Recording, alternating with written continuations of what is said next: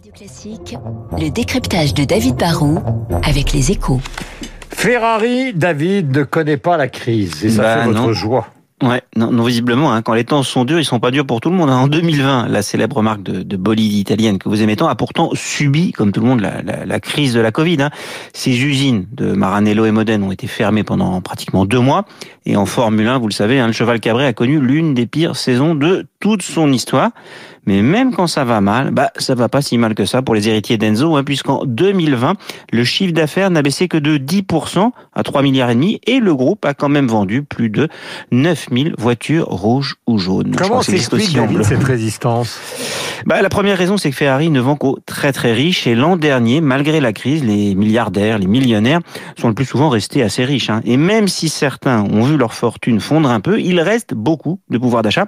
Et Ferrari a une particularité, hein, c'est l'un des rares constructeurs dont l'offre est très nettement inférieure à la demande. Pour acheter une Ferrari, il faut se mettre sur une liste d'attente. Donc, crise ou pas crise, la vérité, c'est qu'il y a des acheteurs. Euh, Ferrari va traverser la crise Bah oui, le chiffre d'affaires des géants de l'ultra-luxe va reculer cette année hein, ou l'année dernière.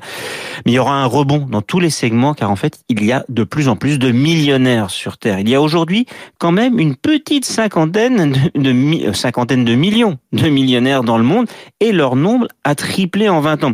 Ça fait encore beaucoup d'acheteurs potentiels de Ferrari. hein. Si la crise dure très longtemps, les fabricants de jets ou de yachts qui ont des coûts de développement élevés vont peut-être souffrir. Il y aura peut-être une forme de consolidation pour eux.